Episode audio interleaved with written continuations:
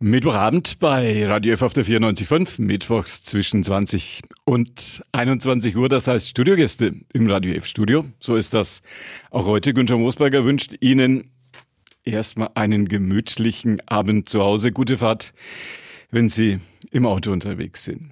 Ein junger Filmregisseur ist heute bei mir. Wir sprechen über seinen Film da geht es um eine geheime Radiostation. Werden wir gleich klären, was es damit auf sich hat. Und wir sprechen über eine Geheimdienstvilla in der Nürnberger Nordstadt. Wie das alles zusammenhängt, kläre ich mit Nando Dietz und er ist schon da. Schönen guten Abend. Schönen guten Abend. Wo sollen wir anfangen? Fangen wir mit der Geheimdienstvilla im Nürnberger Norden an. Wo ist die? Die ist in der Wielandstraße, Ecke Kampestraße in St. Johannes. Das ist die Ecke Johannes zwischen Burg und Johannesfriedhof in etwa. Diese Villa steht schon lange? Die Villa ist meiner Recherche nach 1889 gebaut worden, damals von der von äh, Wilhelm Leuchs. Ähm, die waren damals, glaube ich, so eine Art äh, gelbe Seiten oder äh, Lead-Generierung des äh, 19. Jahrhunderts. Und äh, soweit ich dann weiter recherchiert hatte, ist, deswegen ist auch heute der Name Villa Hirsch gängig in äh, Nürnberg, ähm, hat der Unternehmer Angelo Hirsch die übernommen, die ist dann saniert worden und ich glaube 1913, 14 sind die dann äh, dort eben eingezogen als äh, Unternehmerfamilie. Über der Eingangstür ist ein Hirsch noch heute. Genau, zu also sehen. als quasi Wappentier äh, der äh, Familie Hirsch. Und äh, meiner Recherche nach hat äh, eben die Familie Hirsch, äh, die dort eben dann ansässig war, ich glaube, Drähte produziert, feine Drähte für Textilherstellung etc. Und äh, die haben dann eben durch den, bei dem Umbau, das eine Modernisierung gewesen der, des alten Bereichs, ähm, hatten die dann eben auch diesen Hirsch als Wappentier über den Eingang. Dass die Geschichte dieses Hauses, die Familie Hirsch, die ist, glaube ich, immer noch, stimmt das, aus New York nach Nürnberg in Ferien gekommen? Kommen? Da das konnte ich, kann ich nicht bestätigen. Also ich weiß, dass sie auf jeden Fall, äh, glaube 1919 äh, dann ausgewandert sind eben nach New York. Äh, ich bin mir nicht sicher, ob es wegen der politischen Lage war, aber ich kann es mir natürlich gut vorstellen. Und äh, ja, dann ist die Villa, soweit ich es weiß, äh, 1939 durch den äh, Tod von dem äh, Angelo Hirsch dann auch, äh, ich weiß nicht, ob es veräußert wurde, an die Familie Fustin, die vorher das ganze Gebäude schon äh, gepachtet hatten als Pension, glaube ich, als sehr gehobene Pension, Hotel. Und äh, da ist das Ganze dann übergegangen. Wer hat da gewohnt? Ich glaube, das waren sehr, sehr äh, so das äh, Who is Who der, der damaligen Zeit. Äh, ich hatte äh, gelesen, dass sogar der, der Fahrer von Heinz Rühmann hatte dort äh, auch mal genächtigt, ähm, aber auch äh, Wehrmacht und NSDAP, die dann dort eben ein- und ausgegangen sind. Auch in den Zeiten der, äh, die Villa hat den Zweiten Weltkrieg unbeschadet überstanden? Soweit ich weiß, genau unbeschadet überstanden, ist dann nach dem Krieg von den von der US-Streitkräfte genutzt worden und ist dann ein paar Jahre später tatsächlich äh, an den BND übergegangen und der BND ist dort eingezogen, also Bundesnachrichtendienst und war dann bis vor, ich glaube, zehn Jahren dort tatsächlich tätig. CIA und BND, so alle mitten in der Nürnberger Nordstadt mal unterwegs gewesen. BND war es auf jeden Fall. Menschen, die, die da immer wieder mal vorbeigekommen sind, haben gesagt, hm, da ist nie einer rein und rausgegangen und es waren immer die Jalousien zu. Stimmt das? Also ich glaube, die letzten 20 Jahre ist es immer weniger genutzt worden, aber zu der Hochzeit, ich denke mal so 60er, 70er Jahre, Kalter Krieg und so weiter, wurde es meiner äh, Information nach als äh, Agentenausbildungszentrum tatsächlich äh, verwendet vom BND. Und man kann es auch noch sehen, wenn man eben heute drin ist, dass es dort einiges an, an großen Panzerräumen gibt, also mit Panzerschränken, Panzertüren davor. Da müssen schon auch sehr brisante Sachen gelagert gewesen sein. Und das äh, perfide war ja, dass am Klingelschild tatsächlich eine Deckfirma, ich glaube Gesellschaft zur Osterweiterung äh, hieß es, ähm, also quasi eine Deckfirma dort gefaked wurde. Und wie sind Sie reingekommen?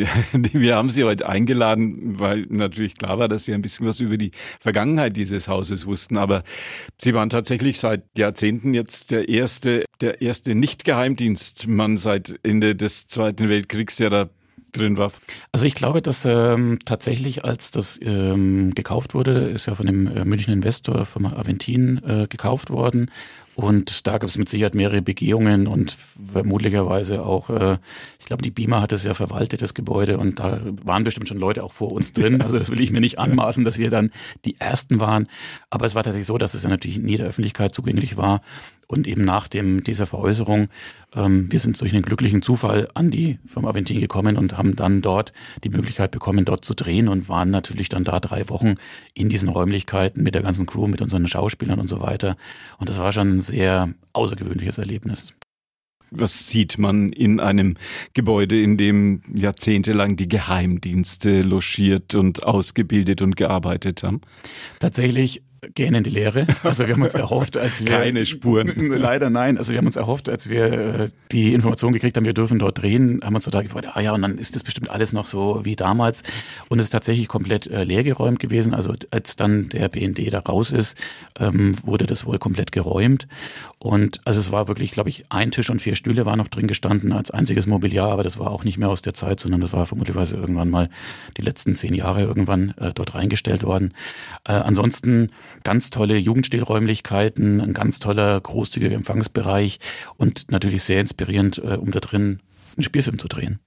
Wie sich das für Geheimdienste gehört, keine Spuren hinterlassen. Also tatsächlich die einzigen Spuren fällt mir gerade ein, die wir im Keller gefunden haben, waren russische äh, Karten, äh, also Karten von Russland, ja, äh, Landkarten. russischer Sprache, Landkarten, die da zusammengerollt noch in der Ecke verfault sind. Die haben wir dann tatsächlich auch als in unserem Set verwendet. Ein paar uralte Schlüssel, äh, die wir gefunden haben, aber tatsächlich äh, sonst leergeräumt. Sie haben den gedreht?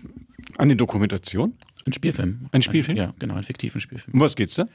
Äh, es geht um zwei BND-Mitarbeiter, die äh, Ende der 70er Jahre, also 79 spielt äh, der Film, ein geheimes Radiosignal äh, finden, das aus Russland sendet. Und der Clou an der Sache ist, dass es dieses Signal heute tatsächlich auch noch gibt. Also es basiert quasi auf einer echten Begebenheit. Und äh, dieses Signal ähm, UVB 76 oder auch The Buzzer, also wenn man es mal auf YouTube googeln möchte, sendet tatsächlich seit Anfang der 70er Jahre und heute immer noch verschlüsselte Botschaften und vermutlicherweise vom russischen Geheimdienst. Und das war natürlich Inspiration, äh, das auch zur Geschichte zu machen. Und diese zwei BND-Mitarbeiter finden dieses Signal und finden eben heraus, und das ist der fiktive Teil daran, dass es zur Gedankenkontrolle äh, von feindlichen äh, Agenten verwendet wird. Wo kann man dieses Signal heute hören? Auf der äh, Kurzwellenfrequenz äh, 4125 Kilohertz. Wenn man nicht ganz sicher ist, schreibt man bei, bei Google was rein? Uh, The Buzzer. The Buzzer? Und ja. wird da geredet? Also es ist tatsächlich ein äh, dauerhaft monoton äh, kommender Signalton, der man so bzip, bzip sendet, ja. als quasi als Kennungssignal. Mhm. Und dann gibt es halt bei YouTube ganz viele Aufzeichnungen, wo dann alle paar Monate, Jahre, wie auch immer, tatsächlich dann russische Durchsagen, das sind vor allem Namen und Zahlenkombinationen, dort auf dem Signal durchgesagt werden. Ältere Radio-F-Hörer werden sich möglicherweise noch daran erinnern, als man das aus Ostdeutschland immer noch Absolut, hören genau, konnte. Ja, genau. Gesagt, fünf, neuen, sieben, fünf. Ja, genau. Zahlensender Zahlen nennt sich auch immer noch. Ja, ja das war, wurde dann dekodiert. Das hat Sie inspiriert, um eine Story zu schreiben. Wie geht die weiter? Dürfen Sie das verraten oder ist das noch geheim? Na, ich kann schon verraten, äh, weil äh, ich werde nicht alles verraten. ähm, die Story geht dann so weit äh, weiter, dass tatsächlich ähm, auch ähm, Doppelagenten entlarvt werden, dass dann äh, auch einer der beiden äh, Agenten tatsächlich selber von diesem Signal ähm, ja quasi äh, betroffen ist und dann auch äh, seinen Kollegen anschießt, äh, der dann ins Gefängnis kommt. Der andere Kollege muss dann eben schauen, das irgendwie äh, dieses Signal aufzuhalten. Es wird ein Störsignal von den beiden dann entwickelt, was dann dagegen sendet. Aber am Ende des Tages so ein bisschen wie bei dem Film Titanic. Man weiß, das Schiff geht irgendwann unter. Und da ja heute das Signal sendet, weiß natürlich auch jeder, dass auch in unserem Film natürlich die beiden es nicht schaffen werden, ja. Signal offline zu schalten. Ähm, das ist aber quasi ein kleiner Spoiler an der Stelle. Kann man sich dann anhören, wenn man aus dem, aus dem Kino kommt. Ja. Wie lange haben Sie in der Wielandstraße in der BND Villa gedreht? Ähm, das waren drei Wochen Zeit, die wir hatten und es waren äh, am Ende des Tages 13 Drehtage. Also wir hatten natürlich Aufbau, Abbauzeiten noch, ähm, Umbauzeiten, äh, die dann nicht mit reingerechnet sind. Aber 13 quasi Netto-Drehtage, die wir dort gemacht haben. Sind das alles Innenaufnahmen erstmal gewesen, die Sie? Die genau, Sie Innen- und Außenaufnahmen in dieser Villa. Ja. Und ungefähr, ich würde sagen, 85, 90 Prozent der Aufnahmen sind dort entstanden. Vor allem in dem Hintergrund, dass dieses Gebäude natürlich riesig ist und auch sehr unterschiedliche, in den Etagen sehr unterschiedliche ähm, ja, Räumlichkeiten bietet. Und wir haben dort ganz unterschiedliche Sachen erzählt, wie im Keller äh, war es tatsächlich die Radiostation in Russland, ähm, im, in den ersten beiden Stockwerken war dann der BND und äh, im, im anderen Stockwerk oben in dem e, einen ehemaligen ähm, Panzerraum, sage ich jetzt mal, haben wir noch eine äh, Gefängnisszene auch noch erzählt. Also es hat uns sehr viel Möglichkeit gegeben, dort sehr unterschiedliche Sachen und Szenen dann zu drehen und deswegen konnten wir so viel auch in dieser einen Location abdrehen. Wie sind Sie zum Film gekommen? Ja, so ein bisschen, äh, darf man Arsch auf Eimer Prinzip sagen.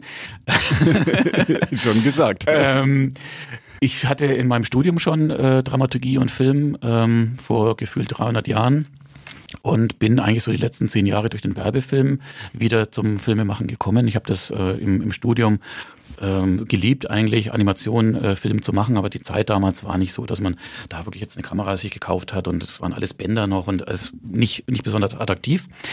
Und äh, jetzt eben äh, nochmal, als wir da äh, dann angefangen haben, Werbefilme zu drehen, haben wir gemerkt, Mensch, die Technik ist alles viel cooler heutzutage.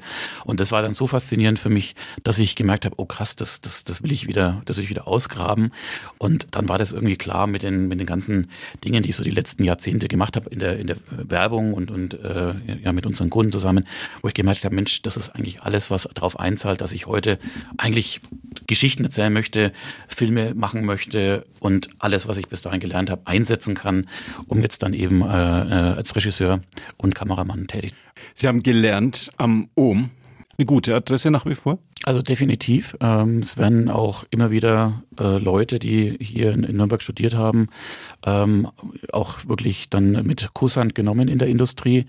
Ähm, ich denke, dass da gerade der Dr. Jürgen Schopper sehr viel die letzten Jahre aufgebaut hat, äh, weil Nürnberg vorher gar keine ähm, Uni oder, mhm. oder Hochschule für äh, Filmproduktion war.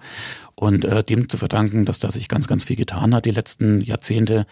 Und äh, von daher würde ich sagen, ist es schon äh, eine gute Adresse geworden, ja. Vollprofi aus München, der dort von der von der ADI kam. Genau, korrekt. Die Frage, die noch bleibt, ist, wann kommt der Film in die Kinos? Das ist eine gute Frage, die würde ich gerne beantworten, weil ich die mich auch hier ständig frage. Ähm, das kann ich tatsächlich nicht ja. sagen. Also je nachdem, wenn wir ihn äh, Ende des Jahres fertig kriegen, ähm, dann wird es natürlich trotzdem ja. nochmal seinen ganzen Weg gehen. Aber in der Hoffnung natürlich so schnell wie möglich. Also wenn alles gut läuft, vielleicht nächstes Jahr schon. Ähm, aber ich kann es natürlich nicht sagen. Künstliche Intelligenz, großes Thema. Die Frage ist, wird das für die Kreativen in der Filmbranche? Wird das für junge Männer, junge Frauen, die auf dem Weg sind, Filme zu machen oder auch für die etablierte Filmindustrie, wird das ähm, der Weg der Zukunft sein, dass die künstliche Intelligenz da alles einem vorrechnet, vorgibt und vorspielt? Also ich denke, dass ähm, zumindest Stand heute die künstliche Intelligenz definitiv jetzt keine Jobs in dem Bereich wegnimmt, sondern dass es eine ganz große Bereicherung ist. Ähm, ich selber hatte nur drei Wochen Zeit für das Schreiben dieses Drehbuches, äh, weil im Grunde wir die Chance bekommen haben, drei Wochen später dort anzufangen. Und ich habe selber auch künstliche Intelligenz eingesetzt, um mein Drehbuch zu schreiben, was es mir ermöglicht hat, überhaupt in dieser kurzen Zeit das zu tun. Also viel Recherchearbeit, ähm, auch ähm, mal Dinge mit einem virtuellen Sparingspartner zu erarbeiten. Und dafür ist es, glaube ich, ein sehr wertvolles Tool und so muss man es, glaube ich, auch sehen. Ob es die Jobs irgendwann ersetzen wird, ich glaube nicht, aber ich glaube, dass es schon auf jeden Fall einen großen Anteil haben wird, der aber, wenn man richtig nutzt, glaube ich, durchaus positive Aspekte haben kann. Das heißt, Sie haben sehr kurzfristig erfahren, dass Sie in diese Geheimdienstvilla rein genau. können. Wer hat da gesagt, gebe ich Ihnen einen Schlüssel, können Sie mal, mal, mal, rein? Wer war das? Tatsächlich kam der Kontakt über meine Nachbarin, die Immobilienmaklerin ist. Oh ja. Und die hat eben den Kontakt zu dem Investor gehabt. Ja. Und es kam, ne, wie man manchmal so in so einem Smalltalk darauf ja. kommt. Und dann war tatsächlich, das war Anfang Mai, äh, die Möglichkeit, wir können da rein. Und die Zeit hatte ich eben, um alles vorzubereiten, Setdesign zu machen, das Drehbuch zu schreiben. Es ist mein erstes Drehbuch, Langspielfilmdrehbuch, was ich geschrieben habe. Und es war im Grunde alles auf eine Karte setzen und hopp oder top. Geheimdienst-Story aus dem Nürnberger Norden haben wir heute diskutiert mit dem Regisseur Nando Dietz. Er mein Gesprächspartner heute in Vorort Spezial. Ihnen schön, dass Sie hier waren. Herzlichen Dank, vielen Dank. Und das war die heutige Ausgabe von Vorort Spezial. Unsere Interviewsendung Günther Moosberger war ja Gastgeber. Bei uns geht's jetzt geheim und zügig den 21 Uhr Nachrichten entgegen.